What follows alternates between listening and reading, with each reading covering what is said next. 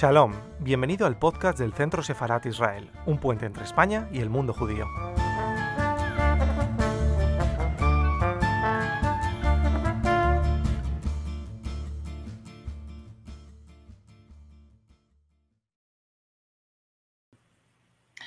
Buenas tardes. Bienvenidos al canal de YouTube del Centro Sefarat Israel y la presentación de este libro con el título El Holocausto y la España de Franco, publicado el mes pasado por la editorial Turner.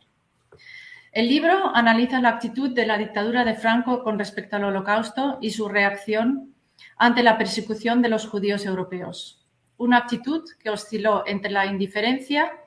la colaboración pasiva y la ayuda selectiva a unos pocos judíos, sobre todo, pero no exclusivamente, a los de origen sefardí y principalmente gracias a la labor de algunos diplomáticos. El libro contiene las aportaciones de tres historiadores, empezando por un análisis de la evolución del antisemitismo en Europa y en España y la actitud de Franco ante la persecución de los judíos, escrito por el historiador profesor Enrique Moradillos.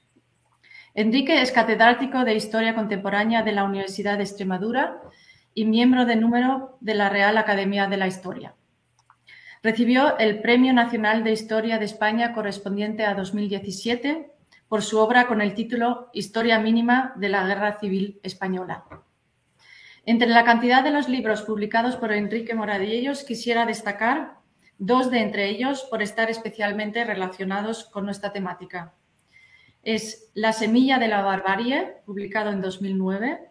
y Franco frente a Churchill, España y Gran Bretaña en la Segunda Guerra Mundial de 2005. La segunda parte del libro que tenemos el honor de presentar hoy está escrita por Santiago López Rodríguez. Trata primero de la diplomacia española durante el Holocausto y añade un capítulo sobre la España de Franco y el descubrimiento del Holocausto, es decir, sobre lo que se podía saber en España sobre los crímenes que se estaban perpetrando por la Alemania nacionalsocialista y sus colaboradores y qué es lo que se publicaba sobre ello en los medios españoles. Santiago López es doctor por la Universidad de Extremadura y actualmente investigador en, la, en el Centro Hugo Valentin de la Universidad de Uppsala en Suecia. El título de su tesis doctoral fue El servicio exterior de España durante el Holocausto en la Francia ocupada 1940 a 1944. Finalmente, César Reina Simón, profesor de la Universidad de Extremadura, investigador del grupo Use of the Past de la Universidad de Lisboa, aporta al libro un análisis microhistórico esclarecedor de la prensa extremeña de perfil católico y falangista durante la República, la Guerra Civil y el primer franquismo. Lamentablemente, César Reina no puede estar con nosotros para esta presentación,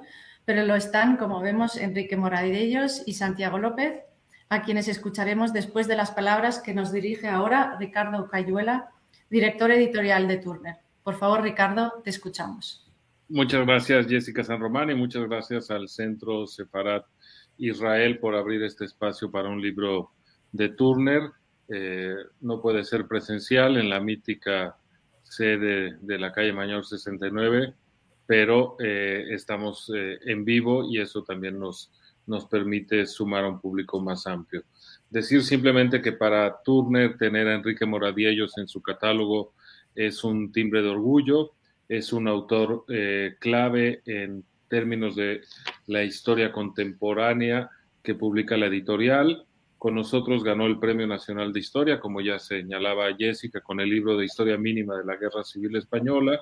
y es autor también de una monumental biografía de Franco, dos de sus grandes especialidades. Y por eso cuando Enrique le propuso a la editorial eh, publicar este libro compartido con dos colegas suyos de la Universidad de Extremadura, nos pareció un proyecto de lo más atractivo e interesante, no solo por abordar eh, la mayor barbarie de todos los tiempos, casi innombrable como fue el holocausto, sino por eh, el estudio de la relación entre esa barbarie con el régimen de Franco. Eh, así que desde la editorial todo el respaldo a nuestro autor y al grupo de colegas que ha sumado. y simplemente quiero yo eh, ahora pasarle la palabra a Santiago López. Muchas gracias de nuevo y buenas tardes. Mm, bueno, eh, Enrique, eh, Enrique, Le paso la palabra a Enrique, perdón. Una, disculpa, Enrique. Nada, en absoluto. Muchísimas gracias, Ricardo. Muchísimas gracias, Jessica. Ambos como representantes de estas dos instituciones que han hecho posible el acto, la presentación telemática de hoy. Por una parte, Casa Sefarat Israel, que nos acoge en su seno, aunque sea un seno digital. Y por otra parte, la editorial que apostó por este libro, como ha señalado Ricardo desde el principio, y a la que estamos sumamente agradecidos los tres componentes del equipo que ha elaborado esta obra. Eh, y también muy buenas tardes a todos los espectadores y televidentes que puedan estar siguiendo eh, esta, esta, presentación. Eh, quisiera empezar recordando algo que ya se ha indicado. Este libro es el producto de un trabajo de investigación de un equipo configurado en la Universidad de, Extremadura y del cual tuve el honor, el altísimo honor, además del placer personal, de, dirigir, de encabezar. Por eso está firmado por tres autores. Aquí conmigo presente Santiago López Rodríguez, que fue becario de investigación predoctoral en aquella universidad y que contribuyó de una manera decisiva a hacer también el libro con su capítulo correspondiente y que hoy es ya felizmente un colega de oficio y está en la Universidad Sueca de Uppsala, en el Centro Hugo Valentín de Estudios sobre el Holocausto y que afortunadamente tenemos con nosotros telemáticamente. Y el otro de los participantes es el profesor César Rina Simón, eh, también colega de didáctica de la historia en la Universidad de Extremadura, que ahora mismo está en la Universidad Nova de Lisboa, pero que lamentablemente no puede estar con nosotros porque un problema de salud sobrevenido inesperadamente, no grave, pero sin habilitante, le impide, como él quisiera y me ha transmitido, estar con nosotros eh, en esta tarde, aunque yo voy a intentar de asumir alguna de las cosas que él tenía pensado señalar. Eh, el libro como verán ustedes enseguida por esta presentación y si tienen ocasión viendo el propio ejemplar, tiene como objetivo el estudio de dos fenómenos conexos, diferentes pero vinculados, como son, en primer lugar, uno de orden general, un fenómeno de la historia universal, lo que llamamos eh, el holocausto, que conocemos desde los años 60 del siglo pasado con la etiqueta del holocausto, y por el otro, vinculado pero separado, cuál fue la posición de la España que entonces estaba regida por el general Franco, que estaba sometida a la dictadura del general Franco, ante ese fenómeno europeo universal que llamamos el holocausto. Este es el marco general que queríamos estudiar, las dos cosas y su vinculación. Dentro de este propósito, eh, diseñamos un marco de estudio que se aprecia en el índice de contenidos de la obra, porque se estructura en torno a tres núcleos que son diferentes, pero insisto, vinculados. En primer lugar, se aborda el estudio del propio fenómeno general del holocausto, eh, como una parte esencial de esa funesta historia universal y sobre todo europea, continental europea, que produjo el exterminio de una enorme cantidad, hasta casi 6 millones, de la población judía europea antes de la llegada al poder del Tercer Reich alemán, del movimiento nacionalsocialista que dirigía Hitler en el año 1933. Este es el capítulo que me correspondía a mí particularmente y trataba de resumir y contextualizar cómo se había llegado a ese fenómeno, a ese momento final del genocidio de los judíos europeos que es un fenómeno trascendental, como ya se ha dicho, en la historia de la humanidad. En segundo orden, abordábamos cuál fue la reacción del régimen franquista, de la dictadura del general Franco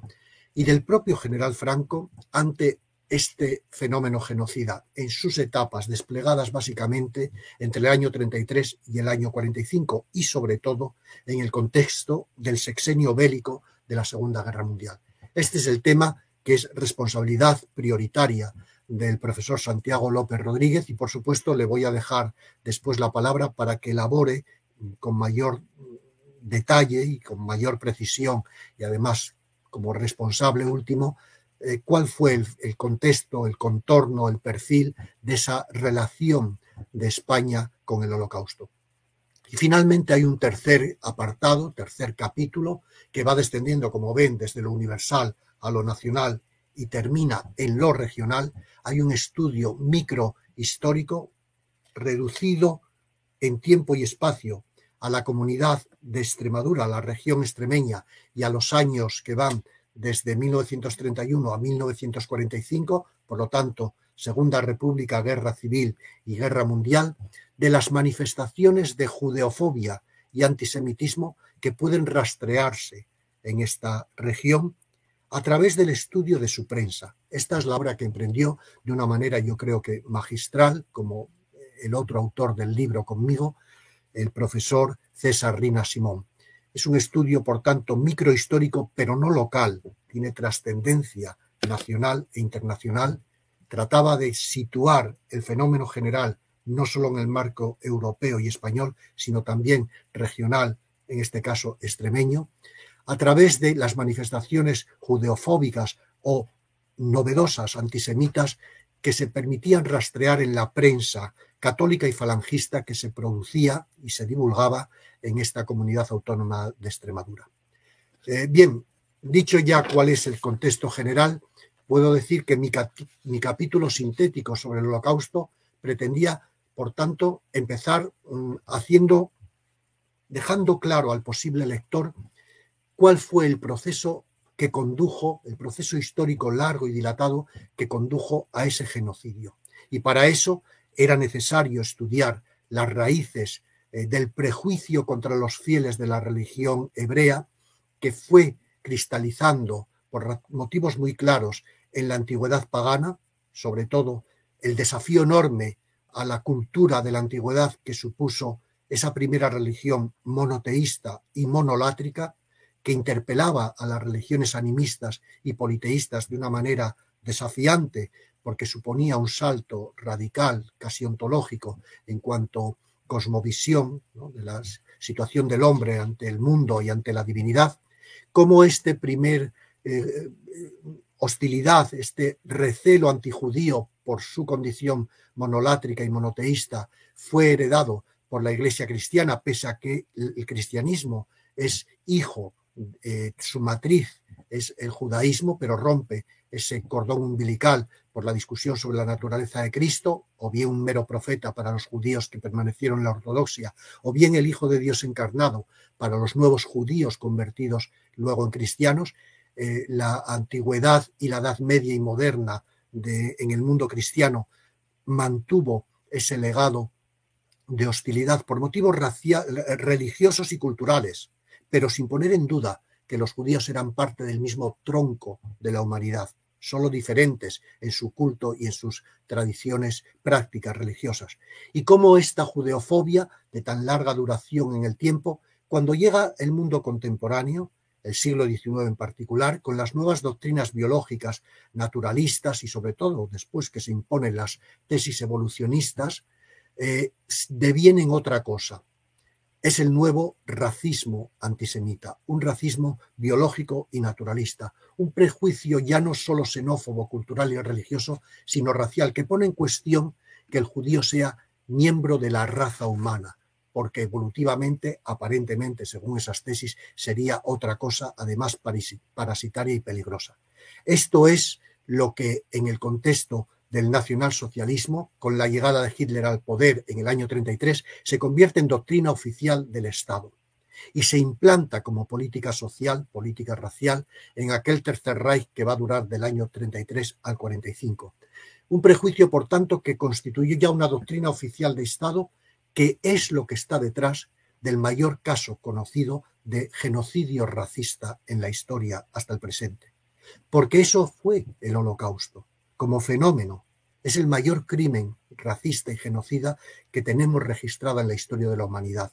Fue un programa de exterminio biológico, sistemático, de la definida como población judía europea, ejecutado por las autoridades nazis alemanas al compás de la Segunda Guerra Mundial entre el año 39 y el año 45.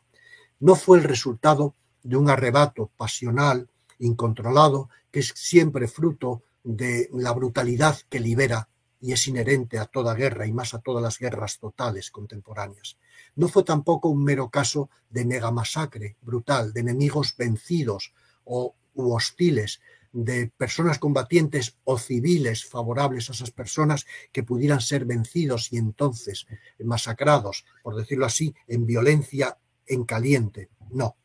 Fue un programa de genocidio desarrollado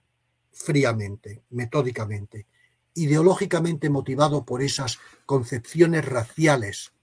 mortales, exterministas, que además fue deliberadamente planificado por las autoridades nacionalsocialistas, que eran plenamente conscientes de lo que querían y se entregaron a ello, y que fue ejecutado con los recursos de un Estado industrial avanzado, lo más moderno que había prácticamente en aquella Europa. De hecho, el campo de exterminio, que no es un mero campo de concentración y de internamiento, sino una fábrica para la muerte humana, con sus hornos crematorios y sus eh, cámaras de gas, es una institución inédita en la historia humana. Una fábrica para procesar cuerpos humanos y destruirlos casi según la cadena de montaje de cualquier taylorismo, de cualquier eh, industria taylorista. Pues este es el, el holocausto, es entender cuál fue eh, el curso histórico que llega desde el mero prejuicio de la antigüedad hasta el genocidio del nacionalsocialismo es lo que quiere hacer ese primer capítulo y sobre todo subrayar cuál fue el horrendo resultado atroz final de este programa, que fue el asesinato de esos casi 3, 6 millones de judíos, eh, niños, ancianos, mujeres, hombres, que fueron designados como víctimas eh, de un programa de genocidio sin atender a su culpabilidad individual, a su responsabilidad como personas individuales, singulares, sino por pertenecer al grupo definido por los perpetradores del genocidio, inexorablemente, objetivadamente, víctimas de un holocausto. Y, y desde luego sin atender a su condición mayormente de civiles vulnerables, indefensos, que no tomaban parte en las hostilidades. Creemos los miembros del equipo que recordar aquel crimen supremo de la historia es un acto, si se quiere, de conciencia cívica humanitaria y de eh, protección democrática, además de ser un desafío para la comprensión histórica. El holocausto es el fenómeno históricamente más difícil de entender, más difícil de explicar, por mucho que abunden las fuentes muy diversas para ir eh, datando, ir cerrando el contorno del fenómeno y poder sobre él pasar a la explicación. Debemos conocer la secuencia histórica que liga un mero prejuicio informal con un paso posterior, la discriminación en el seno de una sociedad, con otro posterior, la segregación física y territorial de los miembros designados como prejuiciados y discriminados, para finalmente, en un cuarto estadio, poder proceder su exterminio, casi como consecuencia lógica. Hay que conocerlo por una razón que un superviviente del campo más importante, Auschwitz, el escritor italiano Primo Levi, supo exponer de una manera sencilla y certera que me gustaría recordar. Decía Primo Levi que si el mundo llega a eh, convencerse de que el holocausto no ha existido, sería mucho más fácil proceder a hacer un nuevo Auschwitz y con una cautela esta vez no es seguro que solamente devorara en su seno a judíos. Eh, por eso, los componentes de este equipo de investigación creemos que el libro podría servir para conocer algo mejor cuál es el origen, el perfil evolutivo y las consecuencias atroces de este fenómeno de hostilidad antijudía, primero judeófoba, religiosa y cultural, luego antisemita, racial, porque conduce a ese crimen más atroz, más repulsivo que hay en toda la historia de la humanidad, que ya de por sí es pródiga en calamidades deplorables. Y acaso porque conociendo lo que es la bestia, se pueda prevenir su retorno, se pueda eh, atajar a tiempo sus zarpazos criminales, eh, por esta mínima advertencia de Primo Levi, nadie está seguro de que esta vez solo devorase a judíos todos podríamos ser víctimas potenciales de un nuevo genocidio. Y dicho esto, cedo ya la palabra a mi colega y amigo, el profesor Santiago López Rodríguez, para que continúe una presentación sintética de esta obra colectiva. Muchas gracias. Bueno, eh, no sé si puedo empezar, pero recojo el guante de Enrique y empiezo, como no, reiterando nuestro agradecimiento a Centro Sefarad Israel y a la editorial Turner por eh, la oportunidad que nos ha concedido y por estar hoy ante todos ustedes, los televidentes, aunque no sea presencialmente, de forma telemática. Eh, durante el trabajo que hemos realizado, y yo les voy a hablar de los capítulos que he tratado, son dos capítulos de los cinco que son en el libro, eh, no se ha intentado poner fin a un debate que es enormemente polémico, como, no puede ser de otra forma, de cuál fue el papel del régimen de Franco durante el Holocausto, pero sí a partir de fuentes archivísticas, no solo nacionales, sino internacionales, sino, y también eh, en las propias hemerotecas, a partir de la prensa española, intentar conocer cuál fue el conocimiento del Holocausto por el pueblo español, por el régimen de Franco, y cuál fue, y cuál fue la actuación fundamental de la diplomacia española durante el Holocausto. Así pues, eh, por eso se dividió en estos dos temas, la postura del cuerpo diplomático español durante la Segunda Guerra Mundial y mientras en el capítulo de la mirada impresa publicada, cómo se informó a la población española del descubrimiento del genocidio. El primer capítulo de la diplomacia intentaba responder a preguntas como cuál era la capacidad de actuación de la diplomacia española durante este periodo, fundamentalmente la Segunda Guerra Mundial, y vinculada a esta pregunta, si las decisiones pasaban o no, incluso, por la mano de Franco. Y todo este análisis se inicia con, ese, con esa Segunda Guerra Mundial en septiembre de 1969, en la que alrededor de unos 20 estados europeos se habían declarado neutrales ante el conflicto mundial. Y entre ellos es muy, muy importante, y por eso hacíamos este análisis, España. Porque España, igual que pasó en parte con Suiza, se convirtió en un punto clave para escapar del holocausto eh, para la comunidad judía europea. Y por lo tanto, saber si el régimen de Franco, que era el que gobernaba en ese momento, eh,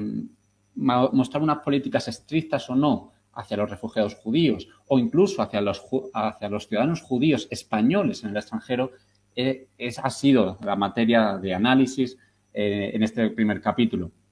En su condición de país neutral, pero abiertamente germanófilo, el régimen de Franco podía y pudo eh, mantener en los países que sufrieron sus territorios los horrores de la guerra a miembros del cuerpo diplomático que informaron con cierta precisión de lo que pasaba, bien fuera con oficios, con despachos, notas verbales y miembros del servicio exterior que eh, múltiples embajadores, cónsules, eh, representantes, ya digo, de todo tipo, las muchísimas cancillerías y delegaciones españolas en el extranjero y que, además de representar los intereses de, España en el extranjero, también negociaban en su nombre. Además de conocer esta información, como se, ha intentado plasmar en este capítulo, eh, y comprender la evolución, a, su vez, de, por lo tanto, de la política exterior del régimen franquista en relación con el pueblo judío este, en este periodo, eh, también se ha intentado escoger algunos testimonios de qué ocurría de qué les ocurrió a esa comunidad judía fundamentalmente española durante el holocausto en, el extranjero. Eh, parte, y como tengo que ser muy sintético, se partía de, un análisis, de un estudio en el que se comprueba que, aunque no se adoptaron medidas legales contra los judíos en la España de Franco, esto no significó que el régimen aceptase a todos los que venían. y yo utilizo una frase que es que España dejaba las puertas abiertas a la migración de los judíos, pero agarrando el pomo con firmeza. Y, así, a lo largo de este capítulo, he intentado, además de responder a las preguntas que ya he mencionado anteriormente, he intentado analizar elementos fundamentales y que toman casi el análisis de Enrique. Y por eso decimos que es un libro con capítulos muy vinculados, porque es muy importante conocer, ¿existía o no antisemitismo o perjuicio o prejuicio ante el pueblo judío por parte del cuerpo diplomático español. Eh, si existía o no, porque es muy importante, porque evidentemente ellos eran responsables, en buena medida, de si se concedían visados o no a, los judíos en el extranjero e incluso si iban a actuar a favor o no de la comunidad judía española, en países como Francia, Alemania, etc. A partir de ahí se intenta analizar el común de la diplomacia española. Y por lo tanto, aunque se han tenido en cuenta los casos excepcionales, y pongo voy a poner el caso, incluso un elemento de estudio ha sido el caso excepcional de París, pero podría haber sido el de Budapest con Ángel Sambriz. Aunque se ha tenido en cuenta esos casos excepcionales, lo que se ha intentado analizar es el común. Es el común. Igual que el régimen de Franco dentro del Holocausto. No es la actuación de eh, esa persona increíble como Ángel Sambriz o como Bernardo Roland en París. Eh, no ha sido esa la intención del trabajo. La intención del trabajo es analizar cuál fue la actuación general incluso en elementos muy criticables, sin duda, al régimen de Franco, como fue la campaña de repatriación en 1943. Por lo tanto, en este trabajo, en ese análisis, en ese estudio total de la diplomacia española, no, no, no desdeña, no, no, no se olvida de que frente a la indiferencia de las múltiples trabas a las que se enfrentó el cuerpo diplomático español, solo hubo unos pocos que se enfrentó al proceso genocida, y en este grupo nos encontramos a personajes tan conocidos como Ángel Sambriz, que he mencionado en Budapest, José Ruiz Santaella y su mujer, eh, Carmen Schroeder en Berlín, Eduardo Proper de Callejón en Burdeos, o incluso un capítulo específico, aquellos hombres que cambiaron de parecer, que eran, casi, voy a decir claramente, casi antisemitas al inicio de la Segunda Guerra Mundial, diciendo que a los judíos había que quitarles la nacionalidad española a los que los tenían, porque sabían eran claramente pro-republicanos y que, sin embargo, cuando empiezan a ver lo que ocurre durante el holocausto, lo que ocurre durante el genocidio, no se pueden quedar impasibles ante la barbarie y hacen una actuación en favor de la comunidad judía española, pero no solo española. Y siempre, y esto es muy importante recalcarlo, más allá, no, más allá de las órdenes dadas y motu propio. Es decir, se fueron mucho más allá de su deber, como un libro titulado por, por un, otro historiador, bueno, por otro eh, académico de, de, esta materia. Y ese es el caso, por ejemplo, de Sebastián Romero Radicales en Atenas o Julio Palencia en Sofía. Y casi todos los mencionados han sido reconocidos como el título de Justo de las Naciones y este libro también trataba de analizar o de explicar estas maravillosas historias personales, pero ya digo, sin perder de vista el horizonte que estos solo son cerros testigos de lo que en general fue la política española durante el Holocausto. Aparte de ese capítulo, y no me quiero extender más en la diplomacia porque me interesa mucho más y seguro que da juego al debate, se ha intentado estudiar o, se ha hecho un análisis de la prensa española durante el Holocausto. ¿Para qué? Pues para ver cuál fue la postura del régimen, ya que teniendo en cuenta que era un sistema dictatorial, era un régimen dictatorial, la prensa estaba enormemente controlada con, con el servicio de censura. No obstante, siempre hay ciertos cauces, hay ciertas libertades, ciertos márgenes de actuación, igual que ocurría con los diplomáticos. Y por lo tanto, si un diario no se desvinculaba, si los diarios de empresa, como puede ser por ejemplo ABC o La Vanguardia, o, o algunos como el Diario Católico ya, reflexionaban o analizaban las noticias que llegaban del holocausto, del genocidio, siempre, ya digo, muy sesgadas, de una forma u otra. Y por lo tanto, en este capítulo se intenta ver si existían diferencias entre los medios católicos, entre los medios de empresa, entre aquellos a lo mejor más monárquicos o no. Incluso, y fundamental, cuáles eran las directrices del régimen. Porque es, interesantísimo encontrarnos cómo, eh, incluso en el sistema gráfico, incluso las fotografías evolucionan. Y frente al soldado alemán victorioso que ocupa las portadas y las noticias de la prensa en los años 40, 41, 42, sin embargo, como en los años 43, 44, 45, el régimen tiene que moderar su germanofilia y empezar a dar otras noticias. E incluso criticar muy a su manera, y aquí las interpretaciones que aparecen en el libro, a lo que ocurría, a, los crímenes contra, contra la humanidad que se estaban ocurriendo como es en este caso el holocausto. Y es así, en este capítulo, donde se refleja a partir de, noticias a lo largo de la Segunda Guerra Mundial y sobre todo en el 45, es decir, cuando empiezan a liberarse los campos de concentración y de exterminio, finales del 44, inicios del 45, cómo se desvela la información y cómo se dan estas noticias. Y ya digo que el interés radica sobre todo en leer las verdaderas análisis e informaciones que pueden dar periódicos como por cierto, homónimo, Informaciones, dando elogios a Hitler frente a otros periódicos que criticaban ese anticristianismo nazi eh, que, lo que producía verdaderamente era una barbarie eh, casi genocida o exterminadora, o incluso otro tipo de, excesos que llegaban a criticar a las mujeres. Y todo esto aparece en el capítulo y por lo tanto les invito a que lo lean. Y con ello termino eh, mi parte. Imagino que Enrique desea hablar un poco de la parte de César. Muchas gracias.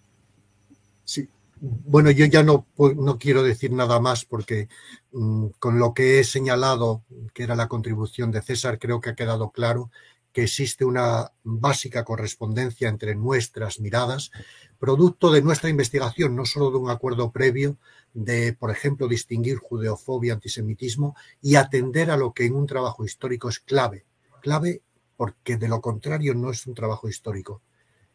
la, diacronía, el perfil evolutivo, las cosas cómo van transcurriendo, tanto desde, en el caso de César, desde el 31 al 45, en el caso de la Guerra Mundial, desde el 39 hasta el 45. Esa atención a la mirada histórica, que por definición es del tiempo y del espacio, eh, era un acuerdo conjunto y yo creo que el resultado del estudio microhistórico sobre Extremadura que hace César nos denota algo que en el texto se había acreditado en los trabajos de Santiago y en el mío, que hay una enorme beta judeofóbica en la población española, en la cultura española, en el régimen español, en los diplomáticos, que a veces está codeterminada por una pulsión filosefardita en algunos momentos, el movimiento filosefardita en la cultura española desde finales del 19 y a lo largo de las primeras décadas del 10 y del 20 es muy importante y tiene manifestaciones diplomáticas y militares también muy importantes, pero también el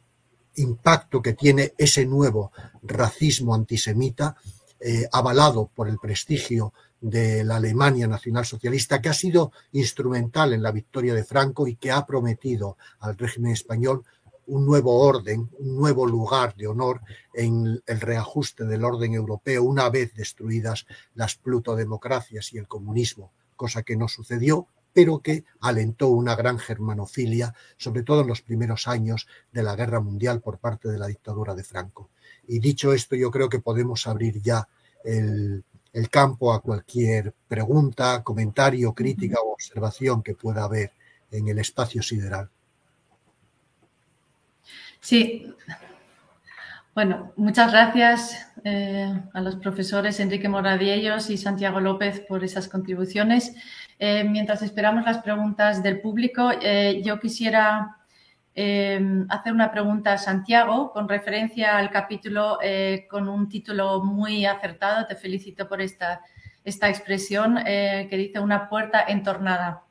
España ante el holocausto. Y en la página 195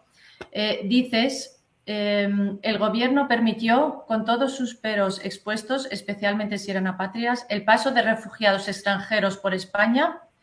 pero actuó de forma mucho más cuestionable con aquellos de los que tenía responsabilidad legal, es decir, los judíos españoles a los que no les permitió inicialmente que pasaran por España. O sea, cuando podíamos pensar que en realidad los que lo, iban a tener más fácil para ser salvados por España iban a ser los sefardíes, en realidad ellos lo tenían mucho, casi más, más problemático, más difícil, ¿no? ¿Cómo lo ves? Es, muy curioso y de hecho esta, información va para una conferencia entera porque efectivamente cuando se le da la capacidad a los países neutrales, no solo España, vuelvo a decir, Portugal, Suiza, Suecia, Turquía, por ejemplo, para repatriar a sus judíos a inicios de 1943, el régimen de Franco se muestra enormemente receloso de traer a la comunidad judíos españoles con plena nacionalidad española y solo los trae con todos sus perros que aparecen en el libro, ya digo, en convoyes pequeños y solo cuando salga un grupo puede entrar el siguiente, tras hacer una criba enorme de los que podían venir, y esto sin ninguna petición de las autoridades nazis. Por lo tanto, yo creo que este recelo, además, se puede entender de muchas formas. Creo que, como todo en la historia, hay es una complejidad, de, hay múltiples factores, porque nada es monolítico. Eh, y, hay elementos como puede ser, podemos considerar elementos a lo mejor económicos, pero creo que también hay una cuestión antijudaísmo, antisemitismo, vamos a llamarlo, de que no se deseaba que permanecieran en España. Y por lo tanto no hay tanto problema en los judíos que vayan en tránsito, los refugiados que van en tránsito, porque no van a permanecer en nuestro país. Y en España, y esto se dice en algunos comunicados interiores, no se quiere crear un problema judío, no se quiere crear la cuestión judía, se dice, como ha ocurrido en otros países en Europa. Porque como en España demográficamente la comunidad judía es muy pequeña, no queremos traer más. Y esto lógicamente nace de un prejuicio que se tiene muy en cuenta y que yo creo que llega hasta la creación de políticas oficiales durante esta época. Muy bien, muchas gracias. Em, tenemos una pregunta del público em, que es para ti, eh, Enrique, para el señor, que dice, ¿qué le parece al señor Moradiellos el libro que escribió Arcadia Espada sobre el tema en nombre de Franco? Bueno, pues es una pregunta interesante que a lo mejor quien me la formula sabe que hemos respondido por escrito los tres miembros del equipo ante una interpelación del propio autor de esa obra, el señor Arcadio Espada. Eh, nosotros señalábamos, y casi sintetizo lo que ya hemos dicho, porque no hay nada nuevo bajo el sol en esto, que conocíamos la obra del señor Arcadio Espada, eh, que de hecho Santiago López Rodríguez en su tesis doctoral la mencionaba, tesis doctoral que está a disposición de todo el mundo en la base de tesis doctorales que mantienen las universidades españolas, el Servicio Exterior de España durante el Holocausto en la Francia ocupada, es del año 2001, acceso libre y gratuito, eh, por tanto, que era conocido. En segundo lugar, y este es un libro de síntesis actualizada del fenómeno, del que estamos en sus tres vertientes, universal, española y extremeña, que en la práctica historiográfica, en este tipo de obras, que no son estudios de revisión de la literatura, ni estudios de la bibliografía sobre un tema monográfico, sino síntesis panorámicas actualizadas, no era eh, exigido, y no podría serlo, la mención de todos y cada uno de los libros que trataban sobre el tema, porque la literatura sobre el holocausto es oceánica la literatura sobre la judeofobia y el antisemitismo en España no es tan oceánica, pero es un mar Mediterráneo también, e incluso que los estudios sobre Extremadura y los judíos, por razones obvias en la época medieval, moderna y contemporánea, es también bastante abundante. Por lo tanto, no había ninguna razón para tener que aludir a todas con mención expresa y analítica de todas las obras. Esto en la práctica historiográfica, que obviamente alguien que no es historiador pudiera desconocer. En tercer lugar, que eh, entendíamos que la obra del señor Arcadi, en contenido, en perfil eh, argumental, a veces en la eh, literatura en la que se apoyaba y la documentación que movilizaba, seguía la estela de otros autores mm, que eran precedentes en el tiempo y en algún caso que considerábamos incluso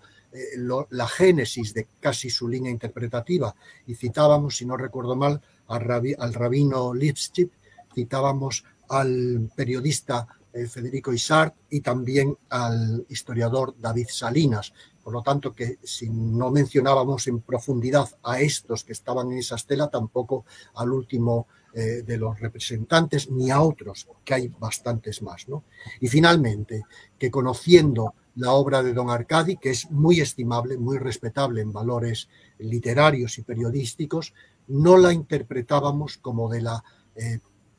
naturaleza canónica absolutamente imposible de mencionar que él particularmente eh, se otorgaba a sí mismo por varios motivos. Uno por la, digamos, la focalización tanto temática, la Hungría del año 44, espacial, como cronológica, la Hungría del año 44 y particularmente desde que los alemanes intervienen en el país a principios de este momento del del año 44 y hasta finales de, eh,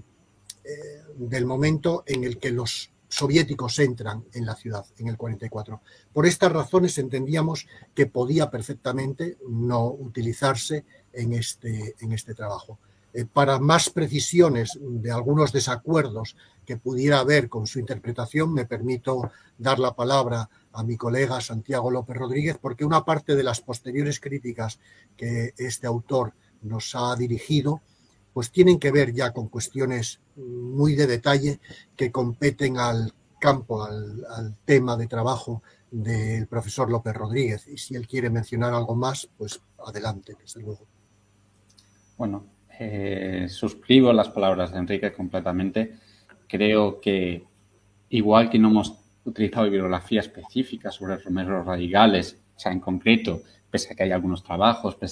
de Matilde Morcillo, estoy pensando, o de otros historiadores o de otros académicos, porque, bueno, simplemente cuando uno hace un trabajo de síntesis sobre la diplomacia española durante el Holocausto, tema tan enormemente complejo, si una tesis doctoral, como yo he hecho sobre Francia, solo Francia, son 800 y pico páginas, entiéndanme, y ahí pueden encontrar 60, 60 páginas de bibliografía. Ahí sí se puede hacer ese trabajo de estado de la cuestión. Pero un trabajo para el público general no se puede escoger todos los temas. Y se han leído,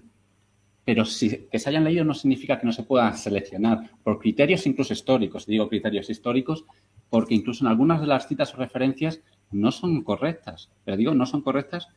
históricamente y comprobables, teniendo los documentos a mano.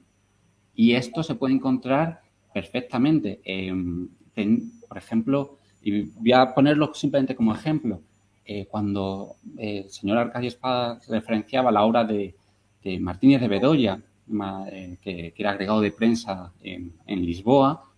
todo lo que comenta Bedoya no hay referencia documental alguna en ninguno de los archivos, ni en el archivo del Ministerio de Exteriores español, ni el Archivo General de la Administración, ni en la Jefatura del Estado y Presidencia del Gobierno, pero tampoco hay ninguna referencia documental supuestamente con las organizaciones judías con las que supuestamente el régimen, bueno, el ministro Jordana, había iniciado esa labor de apoyo a la comunidad judía para el, paso, ni en el World Jewish Congress, ni en el JDC, el Joint Distribution Committee en Estados Unidos, ni el World Refugee Board. Por lo tanto, uno no puede simplemente, a partir de una teoría, sin ninguna referencia documental, creer palabras porque alguien lo ha escrito, porque me viene bien para mi, mi argumental, porque eso no es un trabajo histórico.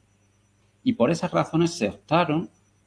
por otros trabajos eh, académicos que nos... y yo puedo hablar por mi experiencia, y, vuelvo a decir, nada está nada está grabado en piedra. Yo me puedo equivocar perfectamente.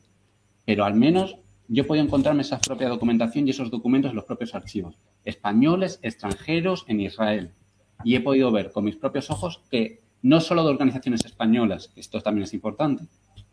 en, archivos extranjeros se puede contrastar esta información. Y por esas razones y otras tantas que podríamos, creo que ha sido el criterio que hemos seguido, sea adecuado o no, pero creo que al menos yo mantengo, eh, creo que hicimos lo correcto en ese sentido. Muy bien. Eh, precisamente que estás mencionando las fuentes y los archivos, eh, tenemos una pregunta relacionada con ello y la dirigimos al profesor Enrique Moradellos. ¿Existe algún documento escrito de mano del propio Franco que hable sobre el mundo judío? Pues la respuesta es que sí. Naturalmente, el general Franco, a lo largo de su vida pública, desde que era un cadete que iba a Marruecos, donde permanece 10 años, allá por 1912, y hasta el año 45, que termina nuestro estudio y termina el fenómeno del holocausto, escribe en público y en privado sobre cuestiones que tienen que ver con los judíos. Eh, afronta el debate de qué papel juegan los judíos en el mundo y en la propia historia de España. Eh, y e, es aquí donde podremos apreciar la existencia de tres componentes doctrinales que son manifiestos en estos escritos. Siempre hay una instintiva judeofobia de raigambre cristiana integrista, de la tradición judeófoba cristiana eh, desde la Edad Media hasta la contemporaneidad,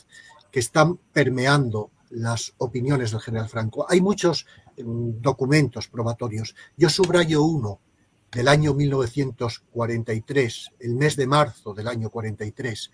cuando está a punto de caer el régimen de Mussolini en Italia, porque los aliados ya han ganado la guerra en el norte de África y poco después, en el verano, van a dar el salto a Sicilia, haciendo descomponerse el fascismo. Bien, pues en este momento en el que eh, Franco parece que tiene algo de temor por la situación del Papa, de Pío XII, que está en Roma, que es la capital del fascismo, pero que también tiene tropas alemanas cercanas, cuando el Vaticano tiene el temor a su propia seguridad por una posible reacción alemana ante las declaraciones progresivamente menos tibias y más condenatorias hacia la persecución antisemita, el general Franco le escribe una carta personal entregada en mano por valija diplomática al Papa donde le advierte de que, ojo, en esta guerra los judíos, con su tradicional odio a la civilización cristiana, pueden estar aprovechando las cosas para acabar con nosotros, con el cristianismo.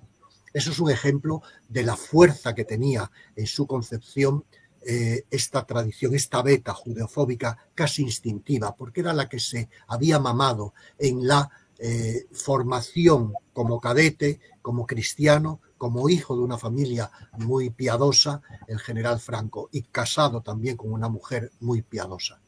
Pero también hay otra beta que algunas veces queda ensombrecida, que es que como oficial que se eh, formó en Marruecos, tenía también una pulsión filosefardita. ¿Por qué? Porque hay que tener en cuenta que los militares españoles que a partir del año 1909 empiezan las guerras de Marruecos, hasta que terminan en el año 26, allí se enfrentan a un enemigo, el moro bárbaro y atroz, que en el 21, en anual, mata a miles de españoles que se habían rendido y habían depuesto las armas. Es el vengativo, el cruel, el verdaderamente traidor y enemigo. Pero en Marruecos se encuentra una población sefardita de los que habían huido y habían sido expulsados en 1492 que les hablan en español, que reciben como libertadores a los españoles porque les elevan en condición civil y les eh, liberan de la situación humillante y, subordinada que tenían en las comunidades musulmanas que son colonizadas, ejercen como exploradores para el ejército español, ejercen como intérpretes, como apoyo logístico, y este apoyo que reciben hace que una gran parte de los militares españoles sean enormemente filosefarditas. Tanto es así que el decreto que permite a los sefarditas pedir la nacionalidad, por tanto, de alguna manera cesar con la expulsión es obra de la dictadura militar de 1924 del general Primo de Rivera. No es obra ni de la República ni del régimen liberal previo. Son los militares gobernando España ya con mando militar en plaza los que dan ese decreto. Y hay también en los años ya de la Guerra Mundial eh, demostradamente una complicidad pasiva con eh, las tesis antisemitas que empiezan a calar en la población, sobre todo más cercana a Alemania y sobre todo en los sectores falangistas, más que en la prensa nacional católica. Esa complicidad rayana en la cooperación con el holocausto eh, es suficientemente manifiesta, aparece claramente en algunos de sus discursos donde vuelve a retomar la idea de que los judíos son un problema para todas las naciones las naciones, menos mal que aquí no los tenemos, son codiciosos, son avaros, son traidores por definición, por raza y hay que tener cuidado con ellos. Estos tres elementos codeterminados van viéndose a lo largo de ese periodo de la guerra mundial cómo cambian, pero están ahí, y son obra del propio Franco, son sus discursos, sus escritos, sus orientaciones políticas, sus artículos, algunos publicados, otros meramente notas en cada uno de los despachos que va recibiendo. Por lo tanto, sí se puede decir, Franco escribió sobre la cuestión judía directamente. Muy bien, gracias. Tenemos otra pregunta desde el público. ¿Cómo se entiende la acción eh, de dentro de la política exterior española de perfil, eh, bueno, sí, de perfil frente a judíos. La acción tan voluntariosa, dice.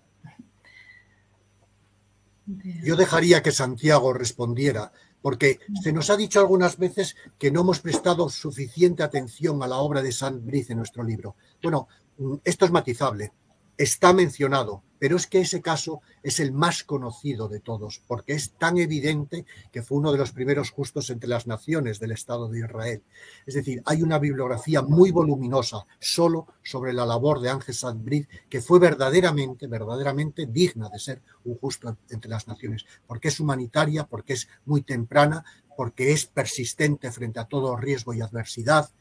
porque sigue su instinto natural cuando obra motu propio y luego consigue que sea también política del Estado, convence a las autoridades de la necesidad de proseguir esa política. Pero lo que nos interesaba no era repetir lo que ya estaba dicho, sino apuntar otras cosas nuevas que la investigación, en particular de Santiago, había descubierto y sí que eran desconocidas. Pero cedo la palabra a Santiago porque es el que conoce mejor estos casos de cada uno de los diplomáticos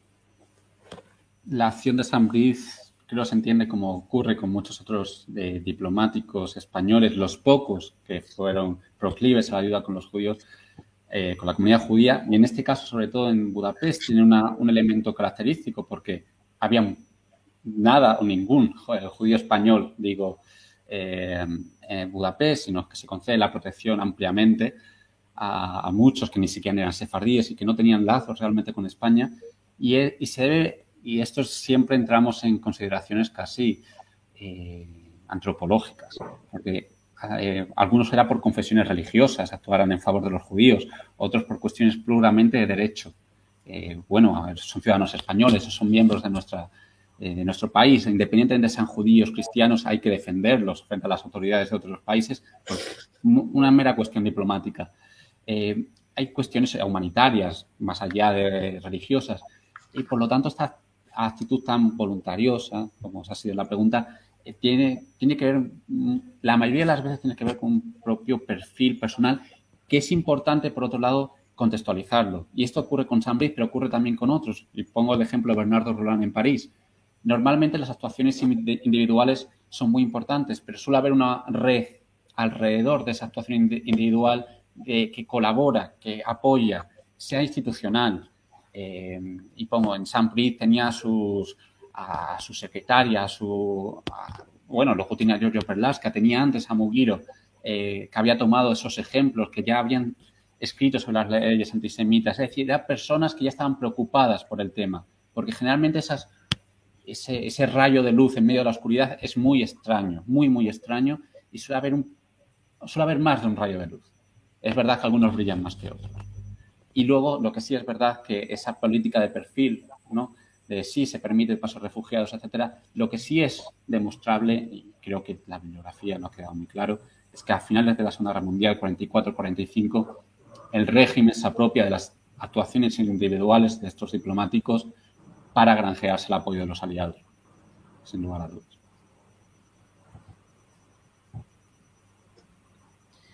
De acuerdo. Em, hay aquí, bueno, ya os invitamos después a ver los comentarios que hay también dentro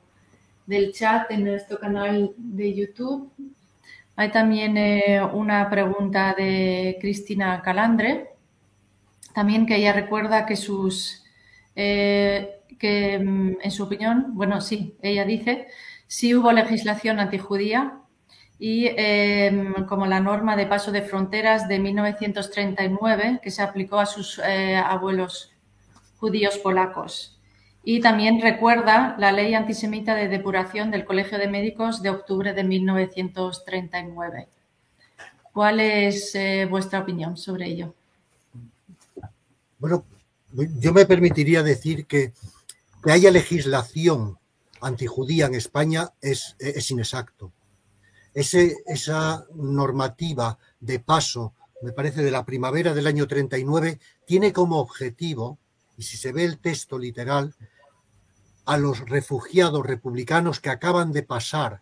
en las siete semanas que van de enero a principios de febrero del 39 a Francia, que son como mínimo probablemente 600.000 personas. Es una medida para que los cónsules y los diplomáticos extremen el cuidado no vaya a ser que vuelvan o que quieran volver o pidan protección consular, lo que era la escoria, según ellos, de los republicanos vencidos. Es una medida básicamente orientada a estos, a los republicanos, a los que llamarían masones, liberaldemócratas, comunistas, cómplices de, la República, etc. Y efectivamente menciona a los judíos, pero no es una legislación antijudía. Cuando se lee el texto, se ve a todos los que cita y al final los judíos como unos más de ese contubernio judeo-masónico bolchevique. Eh, y la ley de represión de la masonería, y el comunismo es de la masonería y el comunismo.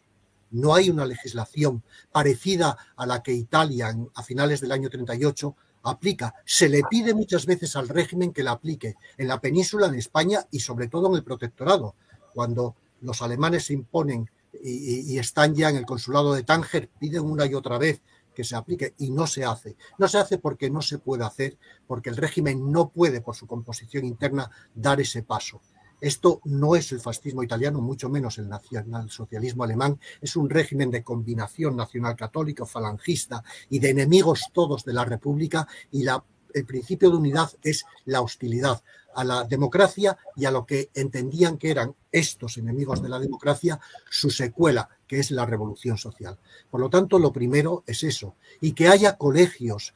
como cita, o eh, incluso individuos o ayuntamientos que tengan medidas judeófobas era lo más tradicional en España, empezando por los estatutos de limpieza de, sangre desde el siglo XIV. No se puede elevar a condición de leyes antijudías las manifestaciones de judeofobia, porque es equivocado, sencillamente porque es coger el caso para elevar la categoría general y eso es eh, históricamente muy equívoco, muy equívoco. Eh, al menos en mi opinión. Santiago, si tienes algo que añadir. Eh, simplemente para añadir, porque además lo tenía delante, eh,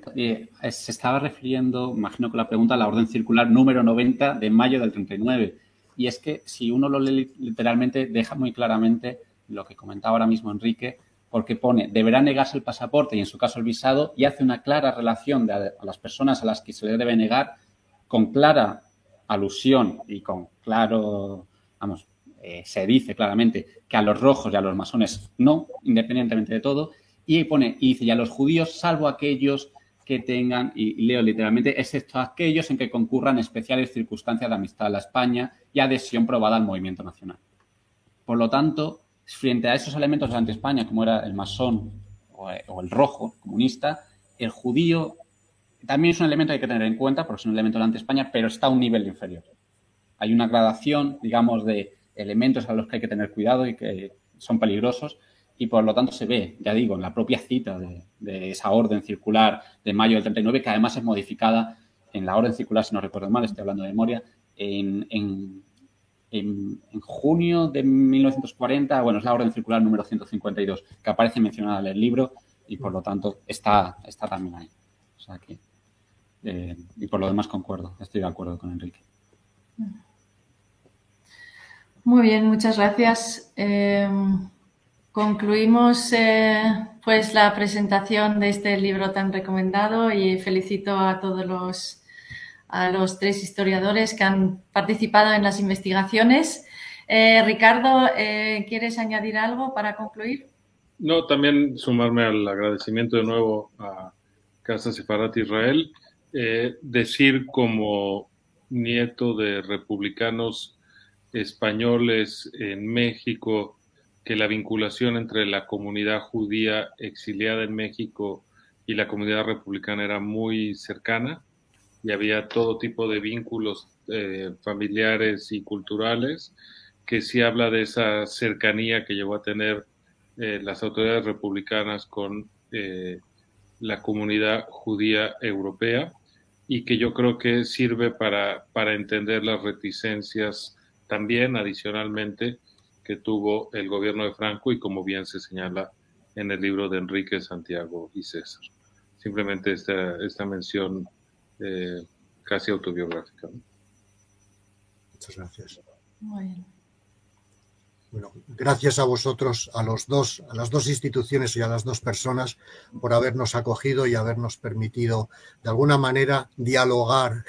con el público lector que potencialmente esté interesado en nuestra obra. Ha sido un honor y un placer. Muchísimas gracias. Un placer. Gracias a vosotros. Gracias.